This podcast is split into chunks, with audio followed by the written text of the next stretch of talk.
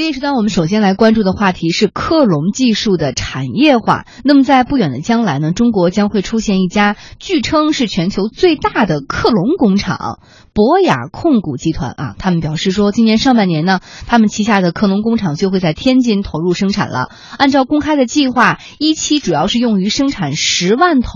克隆牛的胚胎，用于填补中国高端牛肉市场的空缺。随后，包括像一些工作犬类，还有顶。顶级赛马等这种优质的物种复制也会逐步的落地产业化。博雅控股集团成立于二零零九年，是一家以干细胞和生物医药研究为核心的生物科技企业。这家公司在天津建设的动物克隆工厂，总投资三十亿人民币，由天津开发区管委会与博雅控股集团旗下博雅基金合作完成。那么，这究竟是一家什么样的公司？我们马上连线博雅控股集团 CEO 徐小春，徐总你好。哎，主持人好。嗯，你好，能不能给我们先简单介绍一下你们的克隆工厂能够产出什么样的产品？哈哈，其实大家觉得克隆很陌生，实际上大家接触很多克隆产品，包括我们去超市里面的草莓啊、香蕉，所以只不过过去大家接触到的往往都是植物克隆产品，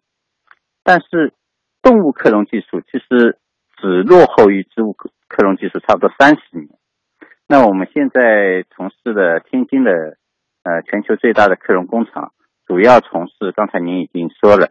呃，优质嗯肉牛的这个生产，以及一大批工作犬，顶级的工作犬，以及未来包括一些濒临灭绝的物种的克隆。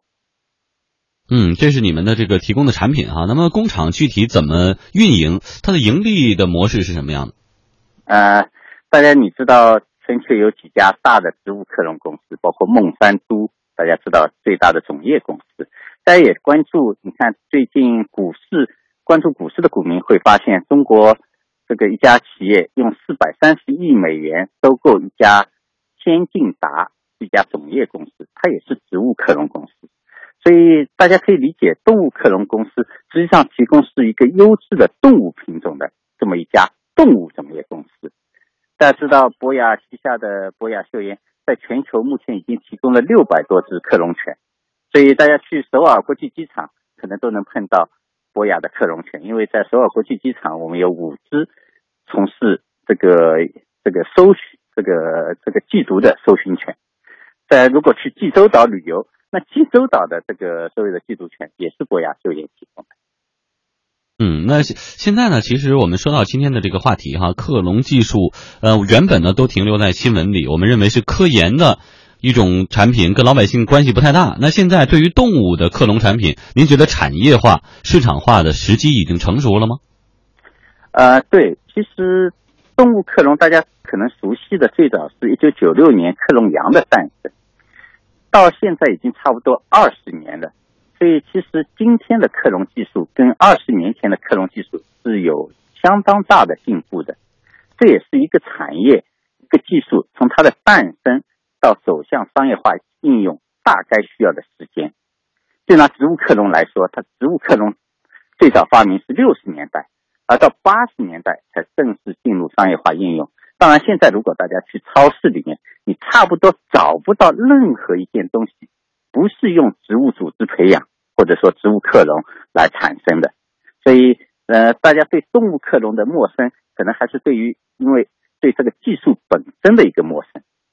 嗯，可能还是需要一定的接受的时间哈。好，感谢博雅控股集团 CEO 徐小春徐总的这个连线，也请您保持在线，我们在稍后的介绍之后继续跟您探讨。嗯，好，我们来看刚刚其实呃，在这个徐总的介绍当中，我们也听到了一些信息，就比如说这个动物克隆它是呃最早始于多利羊的诞生哈，而植物克隆呢稍早，比这个动物克隆早三十多年。呃，在植物领域，像草莓呀、香蕉呀、木瓜呀、桉树啊等等，早就已经被克隆出来了。啊，我们来看看美国方面的情况哈。美国呢曾经对克隆牛展开了长达十五年的食品安全监控，在二零零六年发布的第一版关于克隆牛安全及风险分析认为，克隆牛无论是生理还是寿命，跟天然牛是一模一样的。克隆牛产生的产品，无论是牛肉还是牛奶，都跟天然牛是一模一样的。也因此，美国对于克隆牛后代产生的产品是允许上市的，而且不需要贴任何的标签。嗯，这是美国方面的一些做法。我们再来看一下欧洲，它跟美国是不太一样的。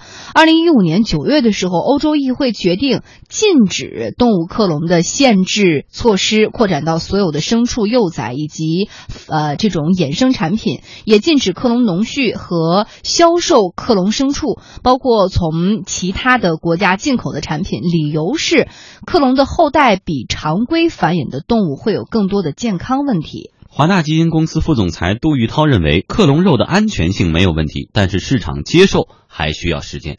呃，我参加国际会议的时候有吃过克隆的牛肉，我认为克隆食品的呃克隆动物的食品安全是不存在问题的，但是它进入市场是需要有严格的这个管理和监控机制的。呃，其实美国 FDA 早在零八年初的时候就已经发布了这个关于克隆动物的肉制品、奶制品以及普和普通动物的比较，发现没有任何差别。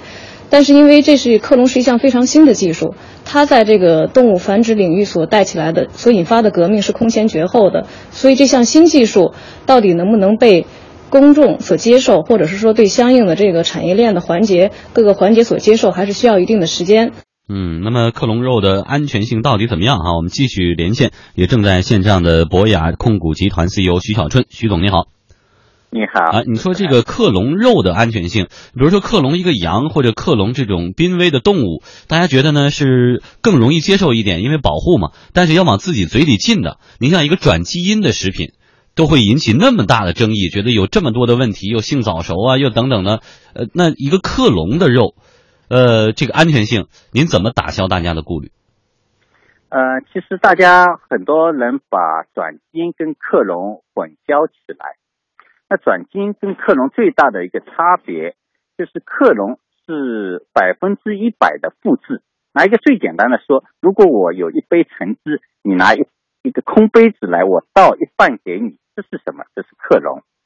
而转基因往往在动物的体内增加了新的遗传物质。就同样一个橙汁，我这一杯橙汁，你拿一个空杯子来，我倒一半给你，我同时再加了一勺咖啡，这是什么？这是转基因。所以大家对转基因的担心是有道理的，因为它增加了外源的物质。但是对克隆，刚才主持人你也讲了，你也了解到，无论是从美国从长达十五年的这个研究，已经证明它是充分安全的。不光美国，其实欧盟本身，包括英国，都对这个从事过一个类似的一个研究。当然没有九百多页，它有将近两百页的这个研究报告，得出的结论是一样的。所以仍然，呃，这是一个新的技术，很多人对它仍然不了解。我相信，随着大家对它的了解，可能最后对它的这个安全性，就像我们现在去超市里买草莓一样，大家从来不会去想，哇，这个东西是来自克隆的。但这是需要时间，需要一个过程。嗯，不仅仅需要时间和过程，同时呢，也需要加强的这种监管和管控。那么，在您看来，应该由谁来管？具体怎么管？包括您的企业生产是需要什么部门给颁发的什么资质吗？对，其实这个从事食品生产，它本身有很强的管控。克隆牛或者克隆任何食品，不像大家想象的没有管控，相反，它里面有非常严谨的这个饲养，以及包括它的所有的食品安全的这个符合的条例。其实。克隆牛的生产，如果从它的安全性或或者环境，它往往会比普通牛有更高的环境的要求。那大家往往会有一个问题，就是说，哇，这个克隆牛，那那你敢吃吗？其实我还真吃过，因为就是因为你对技术的一个了解，你才会打消这样的一个顾虑。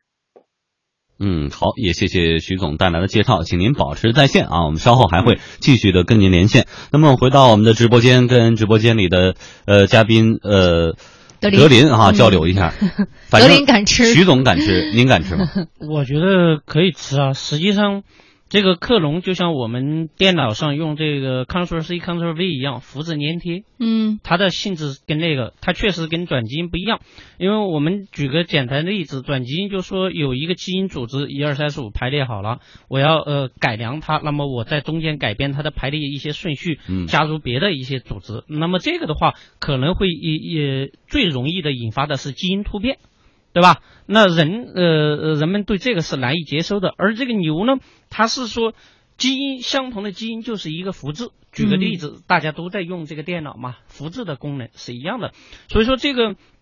吃的话本身只要没有改变基因的情况之下，我觉得嗯没有什么问题。但是它成长环境不一样啊。它成长的环境不一样，这个里边有一个什么问题呢？就是说这个就是对它整个培养的过程之中，因为我不知道，就是说徐总他们现在的这个产业化呀啊。到底是进行实验室培养，还是最后胚胎培养出来之后，我们还是把它放到这个呃整个的呃正常的自然生态之中去？呃，这个是需要明确的，因为我们都知道，呃，如果说是在实验室或者是在它的工厂里边进行培养的话，那可能它因为这个复制啊，它毕竟是这个无性繁殖。那无性繁殖的话，它在整个的这个呃，就是这个牛这个整个生物进化的过程之中，它是需要通过外部干预。来进行完成了。那外部干预到底有些什么样的东西，我不太清楚，因为这个是一个非常复杂的，就是专业性专业性的东西。那么这个东西，他们呃在销售的时候会不会对外进行做一些说明？因为你想，自然的这些东西我们都是很能够接受的。